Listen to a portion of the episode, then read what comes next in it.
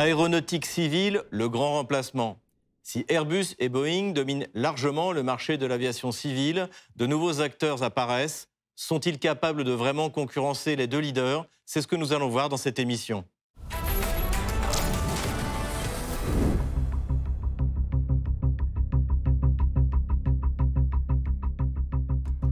Le 14 février 2023, Air India a annoncé l'acquisition de 470 avions longs et moyens courriers auprès d'Airbus et de Boeing. Cette commande gigantesque a rappelé le poids sur ce marché des deux plus grands fabricants d'avions civils européens et nord-américains. Si cette domination pour l'instant n'est pas contestée, de nouveaux acteurs comme la Chine et la Russie ont fait leur apparition et entendent d'une part garantir leur souveraineté aéronautique et d'autre part prendre pied dans un marché de haute technologie particulièrement lucratif. Pour la Russie plus particulièrement, c'est un enjeu vital, car son secteur aéronautique est sous sanction depuis mars 2022. Elle a dû prendre toute une série de mesures, certaines non standards, pour maintenir sa flotte en état et lancer un ambitieux plan de remplacement des importations.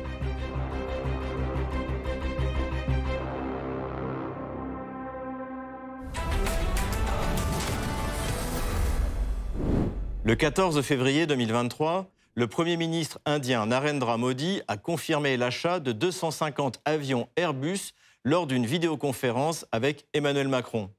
Le président français a insisté sur l'importance du partenariat aéronautique franco-indien.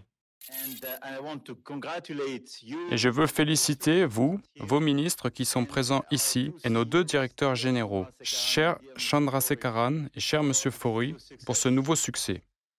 Et merci beaucoup de nous avoir offert cette occasion de célébrer ce partenariat stratégique dans le domaine aérospatial. Une fois de plus, cette réalisation démontre qu'Airbus et tous ses partenaires français, notamment Safran, sont entièrement dédiés au développement de nouveaux domaines de coopération avec l'Inde. Et nous avons accompli tant de choses avec l'Inde dans un grand nombre de secteurs. La compagnie américaine Boeing peut également se réjouir avec une commande de 220 avions. Jackpot pour Airbus et Boeing en Inde. Air India commande près de 500 avions. Boeing n'est pas en reste. Du côté de Boeing, Air India a opté pour 190 monocouloirs 737 MAX qui pourraient notamment équiper sa filiale low cost Air India Express, déjà équipée de 737 NG. Sur le segment long courrier, la compagnie indienne a commandé 20 exemplaires du Dreamliner, des 787-9, ainsi que 10 exemplaires du futur 777X. C'est une bonne nouvelle pour Boeing, qui a connu des déboires avec son Boeing 737 MAX, qui a été interdit de vol pendant plusieurs années en Europe et aux États-Unis, et jusqu'en janvier 2023 en Chine. Deux accidents avaient coûté la vie en 2018 et 2019 à 346 passagers et membres d'équipage à cause d'un défaut de conception. Après des décennies de domination, Airbus et Boeing voient apparaître ou réapparaître des acteurs déterminés à prendre leur part du marché. La Chine, devenue la première puissance industrielle mondiale, ne pouvait évidemment pas passer à côté de ce secteur stratégique symbole de la détermination de Pékin, le lancement du programme COMAC C919. Le 9 décembre 2022, le premier exemplaire est livré à la compagnie chinoise China Eastern Airlines. La Chine livre son premier avion C919, concurrent de l'A320. La Chine a annoncé vendredi avoir effectué la première livraison de son nouvel avion de ligne, le C919 premier moyen courrier conçu par la Chine, même si la plupart de ses pièces importantes viennent de l'étranger. L'appareil biréacteur du constructeur d'État Comac est également destiné à concurrencer le 737 MAX de Boeing. Pour Pékin, il reste encore du chemin à parcourir en effet, notamment dans le domaine de la motorisation. Pékin espère certifier son moteur national AES 100 d'ici deux ans. Du côté russe, le 31 mars 2022, le président Vladimir Poutine a lancé un plan de remplacement des importations avec pour objectif d'y parvenir en 2030. Nous avons toutes les capacités pour que l'industrie aéronautique russe non seulement surmonte les difficultés actuelles, mais reçoive également un nouvel élan pour le développement.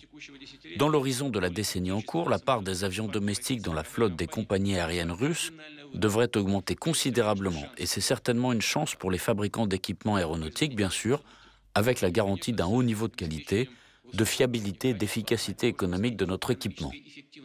Je vous demande aujourd'hui d'examiner en détail les solutions qui permettront à notre industrie d'augmenter la production d'une large gamme d'avions domestiques.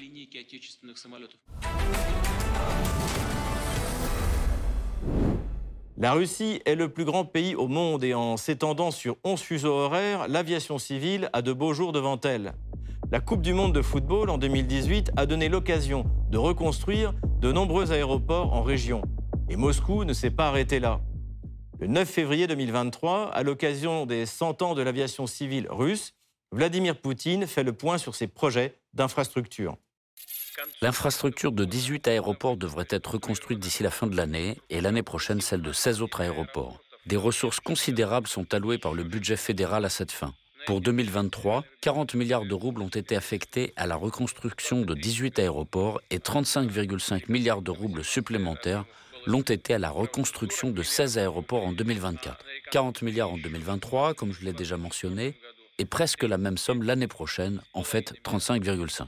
Au cours des 20 dernières années, 84 aéroports ont été reconstruits et 8 nouveaux aéroports régionaux et centraux ont été construits. Dans les années 1990, dans le domaine de l'aviation civile, la Russie est technologiquement dépassée. Il faut attendre l'arrivée de Vladimir Poutine au pouvoir pour que de nouveaux projets soient lancés et soient menés à bien. Le président russe revient également sur ce sujet crucial. En remplissant ces missions, nous allons certainement compter sur nos propres forces, sur nos producteurs nationaux. Aujourd'hui, les collègues l'ont déjà signalé, et vous l'avez entendu maintes fois comme vous travaillez dans ce domaine, nous comptons sur des livraisons en temps voulu de cette industrie. Cela concerne les avions Irkut MS-21, Sukhoi Superjet, sur une base entièrement nationale, Ilyushin 114, Tupolev 214, l'avion léger polyvalent Baikal, ainsi que les hélicoptères K-62, Mi-38 et Ansat. En effet, la Russie n'est pas restée les bras croisés ces 20 dernières années. Le 19 mai 2008, l'avion de transport régional Superjet 100 effectue son premier vol. C'est à l'origine le fruit d'une coopération avec différents acteurs européens. Le motoriste est le français Snecma. L'avion équipe désormais plusieurs compagnies aériennes russes. Il ne rencontre que peu de succès à l'export car les réseaux logistiques ne suivent pas. Les sanctions occidentales de 2022 contraignent la Russie à accélérer le remplacement des sous-ensembles occidentaux. Produit dans la ville de Perm, le nouveau moteur 100% russe PD08 doit être certifié en 2023. Le Sukhoi Superjet, doté d'un réacteur PD8, effectuera son premier vol dans les trois prochains mois. D'ici trois ans, la Russie prévoit de commencer à produire chaque année plus de 100 avions de différentes variantes. Dans ce but, le rôle de la région de Brécamier, territoire de Perm, l'un des centres de production de propulseurs pour aéronefs dans le pays, sera particulièrement important, a déclaré Dmitry Mahonin, gouverneur du territoire de Perm. À côté du Superjet 100, le projet aéronautique qui de nouveau placera la Russie dans le club très restreint des fabricants d'avions de ligne modernes est le MS-21. Là aussi, les sanctions occidentales ont ralenti le développement. En 2019, le constructeur Irkut doit abandonner l'idée de s'équiper de moteurs Pratt Whitney. La livraison de l'avion prend du retard, mais il se russifie rapidement. C'est donc le PD-14, un moteur 100% russe et totalement innovant, qui équipera le MS-21. Le 15 décembre 2020, il effectue son premier vol. Selon Sergei Chemezov, le dirigeant de Rostec, la fabrication de série commencera en 2024. Si nous parlons de l'avion MS-21, en décembre de l'année dernière, il a effectué son premier vol, comme vous venez de le mentionner, avec notre aile composite. À partir de 2022, en 2023, nous allons procéder à des essais de cet avion avec notre aile et notre réacteur. Et d'ici 2024, nous commencerons la production de masse d'avions et de réacteurs fabriqués entièrement en Russie. Avec les sanctions occidentales, le remplacement des importations aéronautiques russes n'est plus une option, mais une obligation. Deux autres avions, déjà anciens, vont être modernisés, le Tupolev 214 et l'Ilyushin 96 400M. Air Journal le relate en avril 2022. Russie, la fabrication du Tupolev Tu-214 relancée. Le directeur général United Aircraft Corporation Yuri Slizar a confirmé le 6 avril 2022 à l'agence TASS la reprise de la production du Tu-214, équivalent local de 110 passagers en une classe, des A321 et 737-900ER e occidentaux qui sont désormais privés de nouvelles pièces détachées, de maintenance et des services suite aux sanctions européennes et américaines. La production de vente appareils a déjà démarré. Pour la maintenance des Airbus et des Boeing équipant les compagnies aériennes russes, les pièces détachées passent désormais par des pays tiers ou sont cannibalisées sur les avions bloqués en Russie. L'opération est officiellement autorisée par le régulateur russe Rosaviatsia en décembre 2022. Le régulateur russe autorise la cannibalisation des aéronefs sur fond de sanctions. L'Agence fédérale du transport aérien Rosaviatsia a officiellement autorisé la cannibalisation des aéronefs, ce qui signifie que des pièces provenant d'aéronefs cloués au sol peuvent être réinstallées sur des aéronefs en service. La situation a changé en mars 2022 lorsque les pays occidentaux ont interdit les livraisons d'avions et de services à la Russie. En réponse, le Kremlin a transféré environ 600 avions de fabrication occidentale au registre local confiant à Rosaviatsia le droit de les prendre en charge et de veiller au maintien de leur navigabilité. Dans le domaine aéronautique, comme dans les autres domaines industriels et économiques, les sanctions contre Moscou auront vraisemblablement un effet extrêmement bénéfique pour l'aviation russe. Comme la Russie a pu obtenir sa souveraineté alimentaire grâce aux sanctions et contre-sanctions de 2014, elle pourrait retrouver sa totale souveraineté aéronautique en 2030. Pour en parler, je reçois Cyril Delattre, ancien commandant de bord, expert en formation et réglementation aérienne et chef d'entreprise à Moscou. Cyril Delattre, bonjour. Bonjour Xavier. Ma première question concerne les deux géants, Boeing et Airbus. Quelle est leur place dans, ce marché euh, euh, des moyens et des longs courriers Alors aujourd'hui, il est indéniable que Boeing et Airbus occupent sur les deux secteurs de marché, court, moyen et long courrier, les deux places principales le reste euh, étant séparé entre Embraer et euh, d'autres constructeurs. Mais les deux leaders mondiaux aujourd'hui, incontestablement, c'est Airbus et Boeing. Et comment est-ce qu'on en est arrivé là? Qu'est-ce qui s'est passé durant les dernières décennies qui fait qu'ils ont atteint ce niveau de domination du marché mondial? Alors en fait, euh, pour comprendre un peu ce qui s'est passé, il faut, faut refaire très brièvement un petit peu d'histoire. L'industrie aéronautique a commencé au début du XXe siècle. La France, pendant la première moitié du XXe siècle, a été leader de ce, marché jusqu'à la Deuxième Guerre mondiale, puisque dans cette première moitié, on produisait 52 euh, 000 avions et 91 000 moteurs. Donc c'était vraiment, alors qu'en 18, c'était encore artisanal. Euh, la Deuxième Guerre mondiale est arrivée et le complexe militaro-industriel a enclenché euh, ce qu'on a l'habitude de voir dans, le cas de, conflits, c'est-à-dire une accélération des moyens mis en œuvre pour obtenir de l'armement, et ça a débouché sur de l'aéronautique civile. En 40, aux États-Unis, on avait 17 euh, constructeurs d'avions, on en a plus que 3 aujourd'hui aux États-Unis, Boeing, Grumman et puis. Euh, ce qui est basé, c'est qu'en fait la deuxième guerre mondiale a été le moteur pour euh, à la fois pour ce qui deviendra Airbus et pour, Boeing. On a eu pas mal de petites entreprises après. La sélection naturelle a fait que certaines ont fermé, d'autres se sont regroupées pour donner des consortiums comme Airbus et comme Boeing. Euh, Airbus, ça a commencé en 1970, mais ça a été effectif après, euh, après 1980 euh, avec le lancement de, de l'A300 et du 320.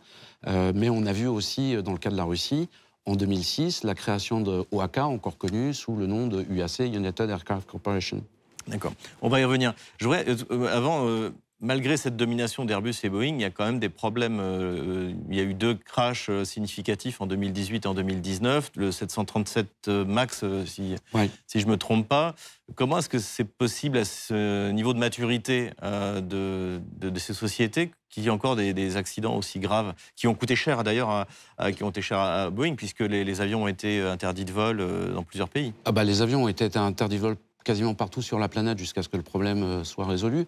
Là, par contre, où c'est un, un, travers et pas un revers, euh, c'est que dans le processus de certification des avions, il y a un organisme certificateur. Aux États-Unis, c'est la FAA.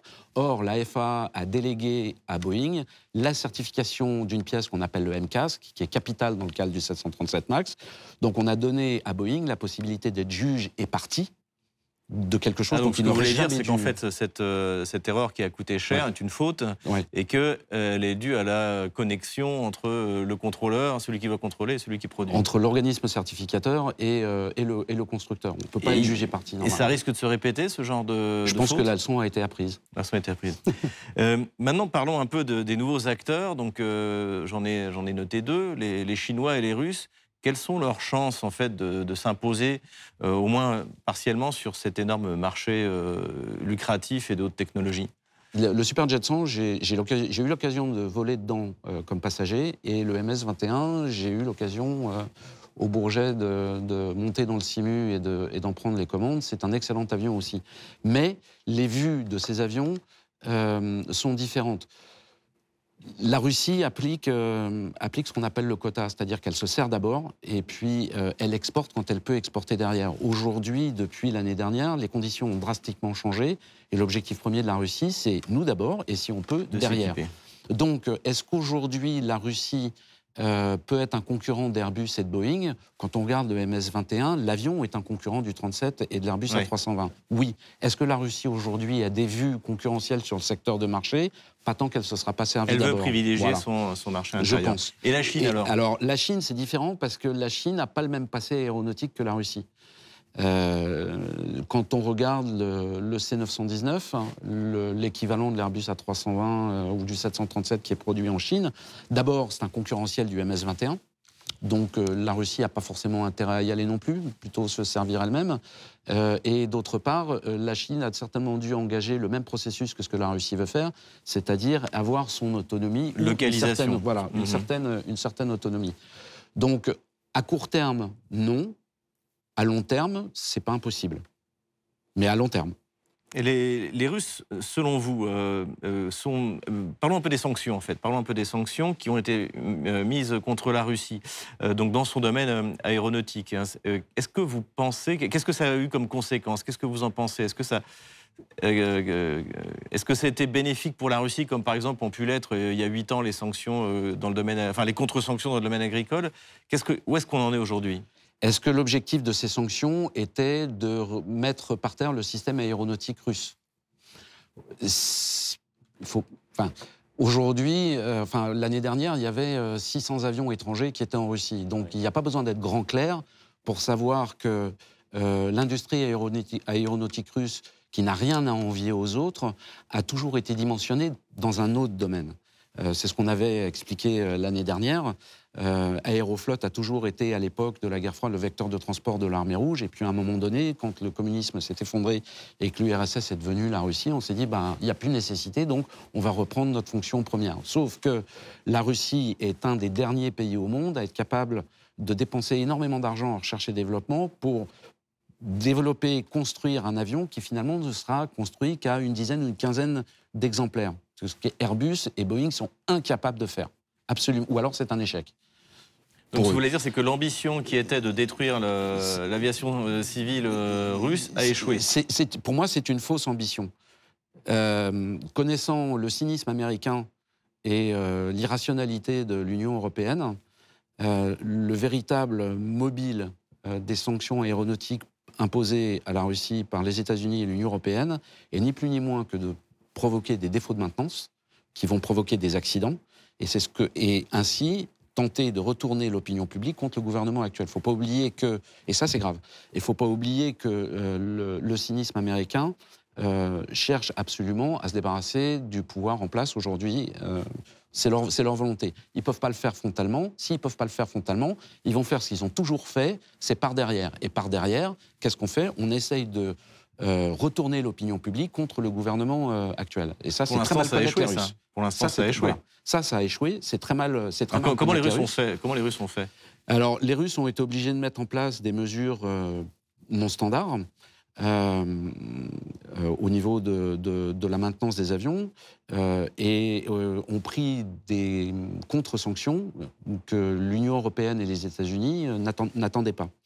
Ce qui fait que les avions étrangers qui sont en Russie sont restés en Russie du fait des sanctions imposées d'une part par l'Ouest et d'autre part par les contre-sanctions imposées par la Russie. Mais il faut aussi savoir que durant cette précédente année, euh, Aeroflot a réussi à racheter 10 Airbus A330 qui étaient en fin de contrat de leasing, malgré les sanctions, et au mois de septembre, 10 Boeing 777 dans les mêmes, euh, dans les mêmes circonstances, dont ils ont aujourd'hui l'entière propriété, ce qui leur permet euh, de pouvoir faire voler ces avions à l'étranger et de ne pas risquer de les voir saisis, par exemple. Mais toutes les solutions qui sont mises en place, euh, ce sont des solutions entre guillemets palliatives qui permettent de continuer d'opérer la flotte d'avions qui se trouve aujourd'hui en Russie.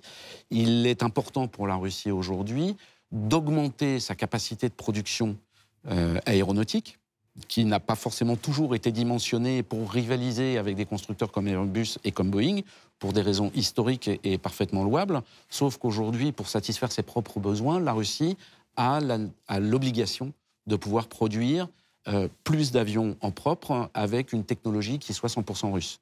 Sergei euh, Chemezov, donc le, patron de Rostec, euh, a dit qu'en 2024, le MS-21 commencerait à être produit en série. Ça vous paraît réaliste? Compte tenu des essais statiques qui ont été faits récemment et puis des essais moteurs qui ont été faits, c'est pas irréaliste du tout.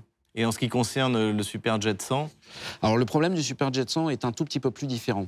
parce qu'il faut faire la différence entre le Superjet 100 qu'on connaît et le Superjet 100 New. Euh, la motorisation du Superjet 100, il y, a deux super, il y a deux motorisations. Il y a une motorisation dite russo-française euh, avec euh, Saturn, voilà, mhm. Saturn et Snecma. et puis, il y a la toute nouvelle motorisation des PD-08. La toute nouvelle motorisation des PD-08 engendre une certification qui va prendre un petit peu de temps, ce qui ne résout pas le problème de la centaine ou 100 ou 130 avions euh, déjà construits sur l'ancienne motorisation qui a besoin d'être maintenue. Euh, et ça ça, pose, ça, pose, un souci. Mais pour la nouvelle génération, c'est fait. Après, le vrai problème, et pour en revenir ce dont on parlait sur les exportations, etc., ces deux avions sont d'excellents avions, mais le Superjet 100 a souffert de problèmes d'approvisionnement en pièces détachées, c'est-à-dire qu'il y avait certaines pièces détachées euh, qu'on trouvait sans aucun problème, mais les pièces détachées dont on avait le plus besoin, il y avait beaucoup de mal à les trouver. Et on s'est retrouvé avec un avion qui n'était capable de voler que 100 heures par mois, alors qu'un 320, on peut le faire voler 300 heures. Ma, dernière question, je voudrais parler euh, précisément de l'énergie, en fait. C'est-à-dire qu'on on s'est aperçu que l'augmentation des coûts de l'énergie avait fait perdre énormément de compétitivité à des sociétés européennes, notamment allemandes. BASF euh, va déménager aux États-Unis. Euh, est-ce que cette augmentation des coûts de l'énergie en Europe peut avoir des conséquences sur la production euh, d'Airbus? Alors très récemment, le patron d'Airbus a dit que pour eux, c'était pas trop un problème parce qu'ils étaient en bout de chaîne. Je ne partage pas tout à fait son avis parce que de ce que l'on voit à droite et à gauche dans, la presse aéronautique française et avec les, sous-traitants d'Airbus. Euh, le coût de l'énergie, qui a été multiplié par 5, a un impact euh, considérable et pas mal d'entreprises commencent à sonner le tocsin. Safran a arrêté la mise en production de sa quatrième usine euh, de frein carbone parce que le coût de l'énergie représente 40% de, de, de, ces investissements. Donc ils ont mis ça en stand-by. Et euh, d'autre part, euh, si les petits, enfin si les sous-traitants, qu'ils soient petits ou gros du reste, hein, parce que c'est pas un terme péjoratif dans, ma bouche, mais euh, que ce soit des petits sous-traitants ou des gros sous-traitants souffrent du coût de fabrication de leurs produits à cause de l'énergie, en bout de ligne, c'est quand même Airbus qui ne va pas être approvisionné en pièces, en pièces nécessaires à l'assemblage final des avions. Donc je ne partage pas tout à fait l'opinion du président d'Airbus. néanmoins, je pense qu'on sonne le tocsin en France et qu'il faudrait trouver une solution. On est probablement capable d'absorber ça à court terme, mais comme il n'y a aucune visibilité, ni à moyen ni à long terme, ça, crée, euh, ça, euh, pose des questions, ça crée euh, des problèmes dans les chaînes d'approvisionnement, ça crée des problèmes dans les chaînes de recrutement. Et au bout du compte, je pense que Airbus va quand même en souffrir. Sujet à suivre donc. Oui, Merci Cyril Delattre. avec plaisir. Je rappelle que vous êtes ancien commandant de bord, expert en formation et réglementation aérienne et chef d'entreprise à Moscou. Comme d'habitude, on termine notre émission avec vos questions que vous nous posez sur les réseaux sociaux, Telegram ou Odyssée, avec le hashtag échiquier mondial RT France. Une question envoyée par Eric.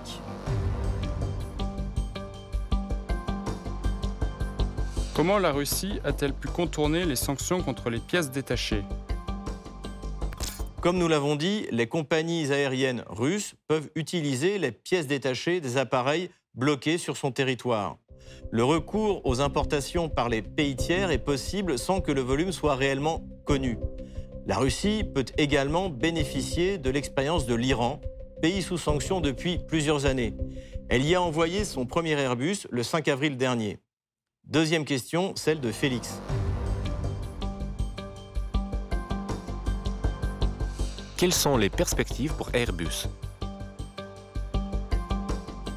D'après la direction du groupe, les perspectives pour l'avionneur européen sont très encourageantes. En plus de l'Inde, Airbus est très présent sur le marché chinois avec une usine d'assemblage à Tianjin et une seconde est prévue pour 2025-2026.